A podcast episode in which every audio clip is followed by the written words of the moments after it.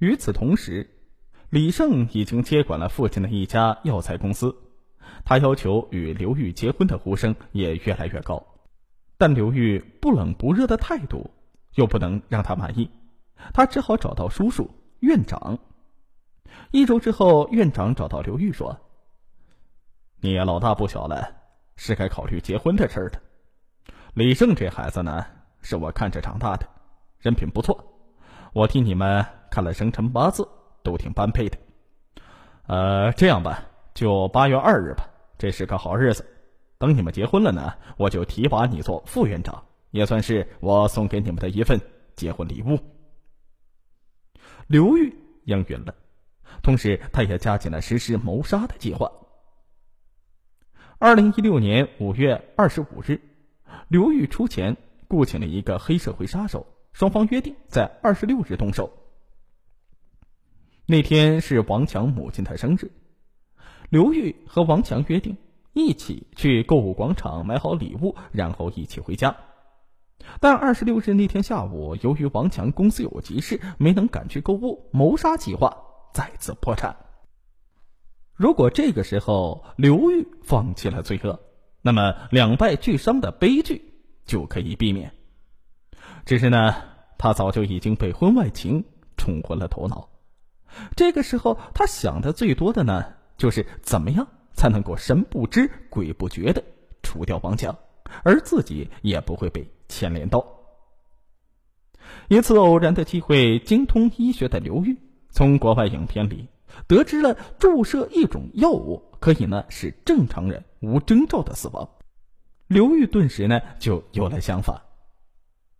原来呢这个药品可以治病，但对正常人却是致命的。殊不知看似无关紧要的药物，却成了最毒的药。二零一六年七月中旬，刘玉和王强再次大吵了一架。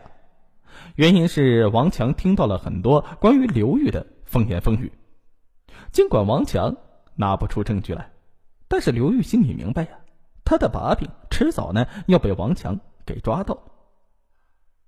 不久之后，王强出差到了北京，从北京回来，王强的身体就出现了不适，高烧、咳嗽，好像猪流感一样的症状。因为害怕被隔离治疗。王强不敢去大医院就诊，而是呢只通知了刘玉。放下电话，刘玉觉得呀机会来了，他告诉王强，他马上给他找个临时住的地方，再慢慢的治疗。刘玉是个医生，王强对他的话自然那是深信不疑的。中午，刘玉在偏僻的地方找了个房子，然后呢带着王强就过来了。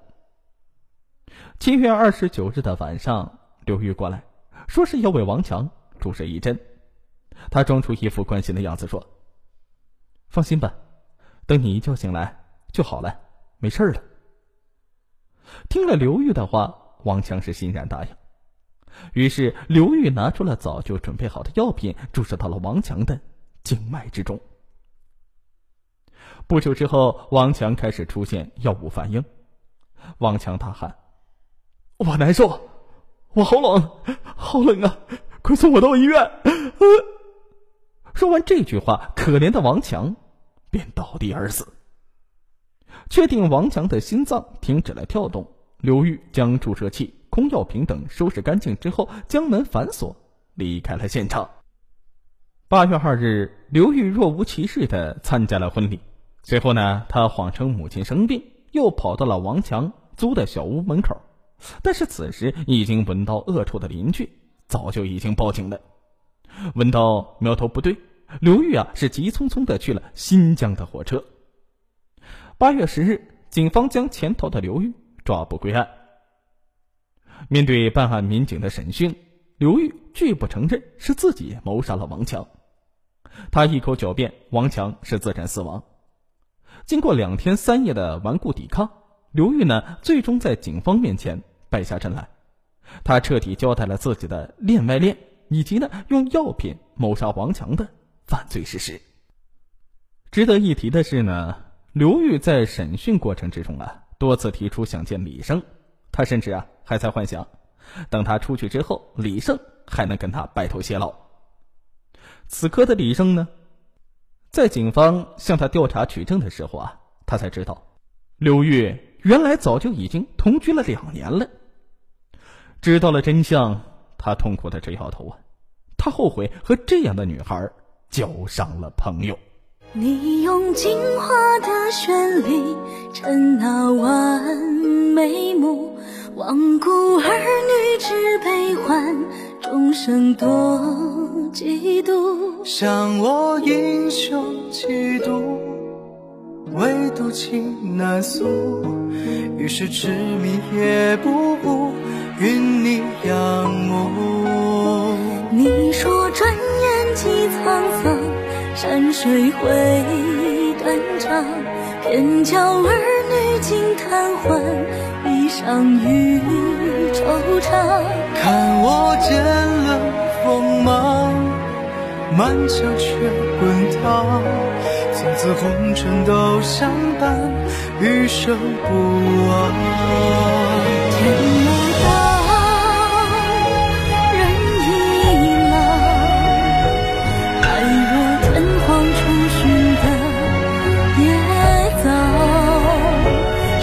迢迢人渺渺醉眼千山无你都寂寥。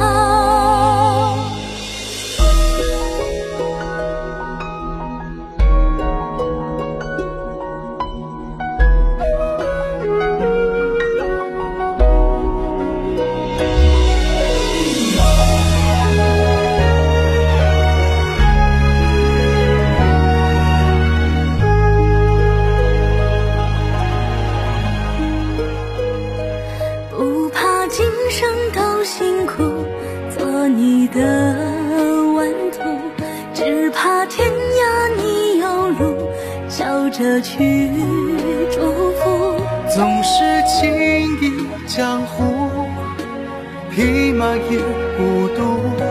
此生相许太潇洒，与谁同赴？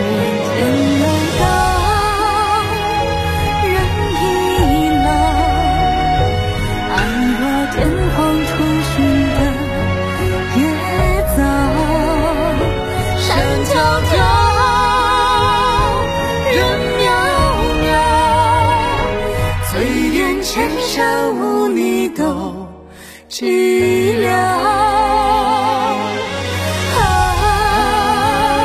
谁明了看破天荒初神的。